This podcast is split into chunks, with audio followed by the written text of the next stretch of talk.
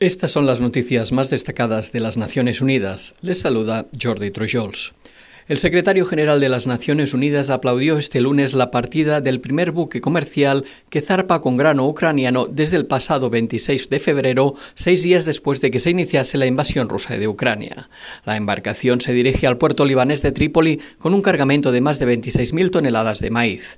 Su salida forma parte de una iniciativa auspiciada por las Naciones Unidas, de la que también forman parte representantes de Ucrania, la Federación Rusa y Turquía.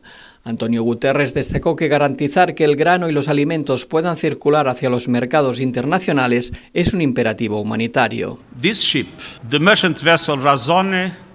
Este barco, el buque mercante Razzoni, está cargado con dos productos básicos que escasean, maíz y esperanza.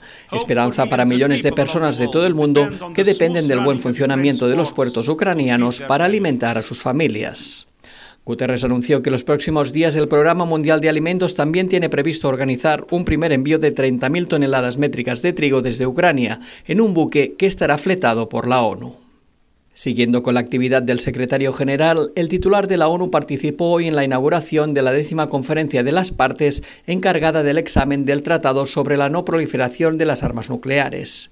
El máximo responsable de la organización resaltó que el encuentro se celebra en un momento crucial para la paz y la seguridad colectivas, ya que nos encontramos en un periodo en el que aumentan los riesgos de proliferación de este tipo de armas y las barreras para evitar su escalada se están debilitando.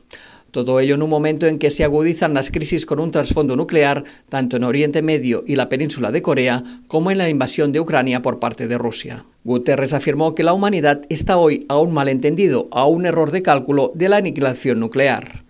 Necesitamos el Tratado de No Proliferación de Armas Nucleares más que nunca, solicitó, y recordó que actualmente hay casi 13.000 armas nucleares en los arsenales de todo el mundo. Para Guterres, la conferencia representa una oportunidad para concretar las medidas que ayudarán a evitar un desastre seguro y encaminar a la humanidad a un mundo sin armas nucleares. UNICEF y la Organización Mundial de la Salud llaman a los gobiernos de todo el mundo a que asignen más recursos para proteger, promover y apoyar las políticas y programas de lactancia materna, especialmente para las familias más vulnerables que viven en situaciones de emergencia.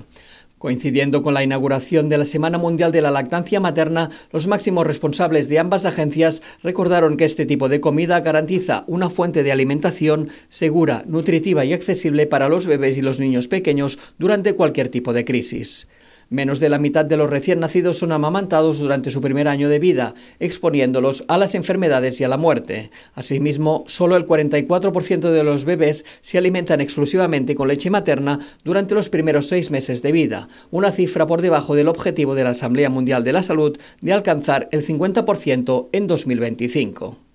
Proteger, promover y apoyar la lactancia materna es más importante que nunca, no solo para proteger nuestro planeta como primer sistema alimentario natural y sostenible, sino también para la supervivencia, el crecimiento y el desarrollo de millones de lactantes, afirmaron los directores de UNICEF y la OMS.